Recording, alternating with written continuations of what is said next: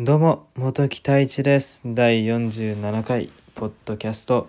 始めていきます。ってことで早速少し訂正させていただきたいことがありまして、まあ、昨日あのポッドキャストを配信させていただいてその内容がまあ音に関することだったんですけどもその時に例を出させていただきましてその親鳥親鳥があのその自分の子供だって判断するのに鳴き声がすごく重要だって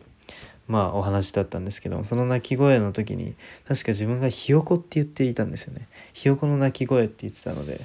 ひよこっていうと鶏のまあその子供だけになってしまうのでまあひよこではなくひな鳥まあここを誰かが気にし 誰か気にしてる方が いるのかなってまあそこは疑問に思うんですけどももし、まあ、気になって気になった方がいたら、まあ、すごくちゃんと聞いてくれてるんだなってまあ思うんですけど。まあちょっとした訂正だったんですけども。まあたびたび多分自分も全て完璧な情報を持っているわけではないので少しあのズレが生じる時があるんですけどもそこはまあもしその後々気づいたりもしあのあの聞いてくださっている方々が気づいたりしたらまあ面倒くさくなければ、まあ、DM などで教えていただけるとすごくまあ嬉しいのでよろしくお願いします。ということで第47回ポッドキャスト始めていくんですが先ほどそのポッドキャストの運営の方からメールが届きまして。まあ、あのポッドキャストってアップルアップルがその運営しているので英語だったんですけどその英語の内容があなたがすごい興味のあるかあのいい感じの情報を手を私たちは持ってるよみたいな感じで言ってきてであなたのポッドキャストがあのあなたのポッドキャストがそのポッドキャスト内でのランキングがすごいいいいい結果が出てるよみたいな感じで言ってきてくれてその結果がそれ日本なんですけど日本の中で41位ポッドキャストをやっている方の中で41位っていう結果を叩き出したんですよね。いやこれをまず運営ポッドキャストの運営さんからメールをいただくことに、まあ、まず驚きましてそこから自分が41位日本国内ポッドキャストやってる人の中で41位の結果を出したのってすごくなんか不思議な感覚ですね。そ今自分はあのどのぐらいの方々がポッドキャストを聞いているかっていうのがいまいち把握できていなくてなのでこれで4まあこれあの30日間なんですけど過去30日間の結果なんですけどで41位ってことはいや本当に多くの方々が聞いてくれているんだなってすごく実感しました。なので本当にいつも聞いてくださっている方々本当に助かって今助かっているというか本当に感謝しています。なんかここで今自分のこういう素の部分だったりなんかこの自分が考えてることであったりこれからまあどうしていくかだったりまあたびたび映像に関することもまあ少しお話ししていくんですけど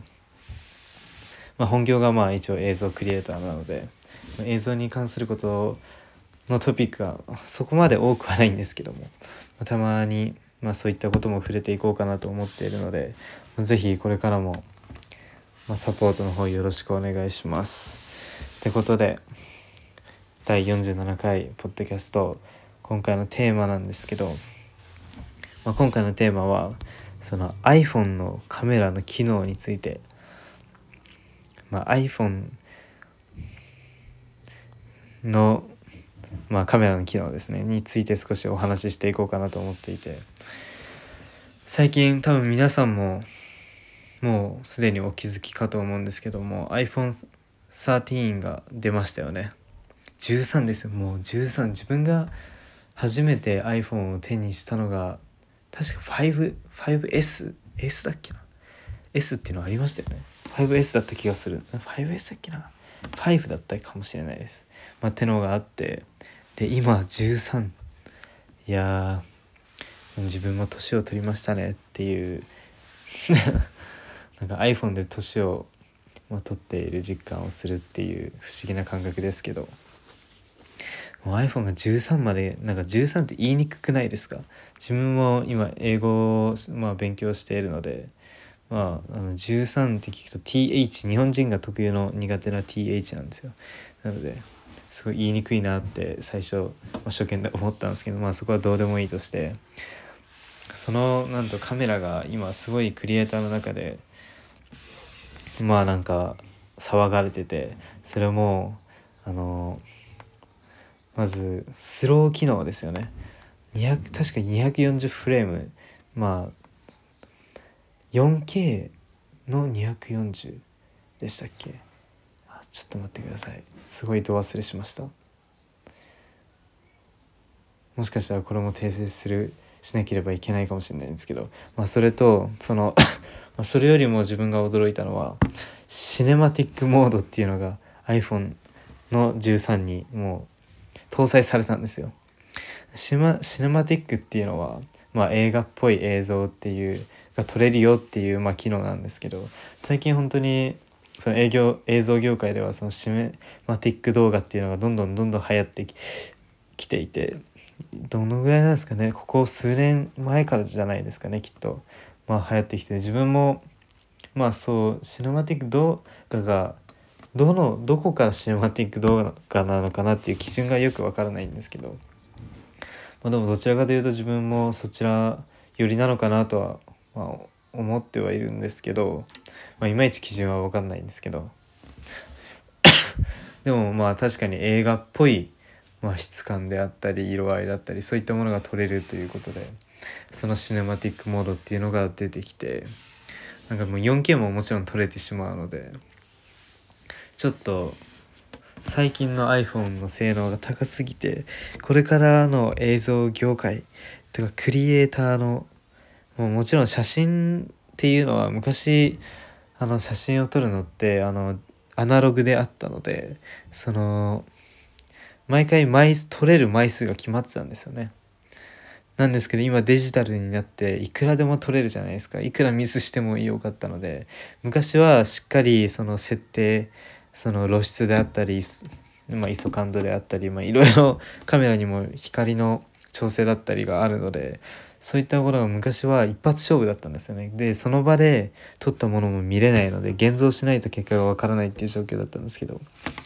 まあ、今はもうデジタルで写真を撮ってももし間違間違ったっていうか少し感じが違ったらまた撮り直せるしその場でっていう。なんかすごくなんか最近じ写真もそう写真が特にやっぱり需要が低くなってきてでもやっぱりプロの写真家の人とやっぱり一般の人ではもちろん もちろん違いますよ。まあそれは画角であったりそのその後のまあフォトショップなどの機能を使って色合いをまあ、ちょっと調整したりだとかそういったところが、まあ、結構レベルの差が出るのかなと思ってるんですけどまあでも本当に普通の一般的な映像を学んでない人でも綺麗な写真だったり映像を撮れるので、まあ、これから、まあ、本当にどんどんどんどん多分クリエイターっていうその枠が広がってくんのかなって今考えていて。これからっていうかもう今もどんどん増えていく。ま自分もそれになんか便乗して乗ってった感は全然あるんですけど。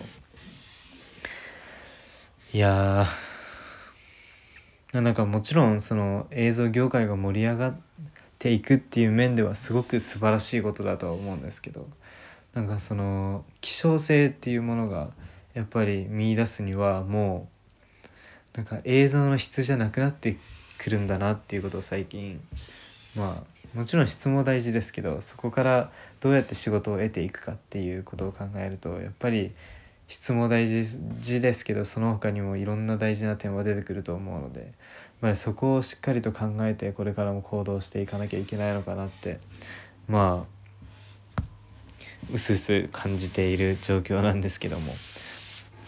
まあでも皆さん是非写真とかまあ、映像とか、まあ、楽しいので是非撮ってみてくださいっていうのは、まあ、まあ本音ですけどこれは、まあ、ぜひ楽しんでくださいってことで第47回ポッドキャスト終わらしたいと思います。それではまた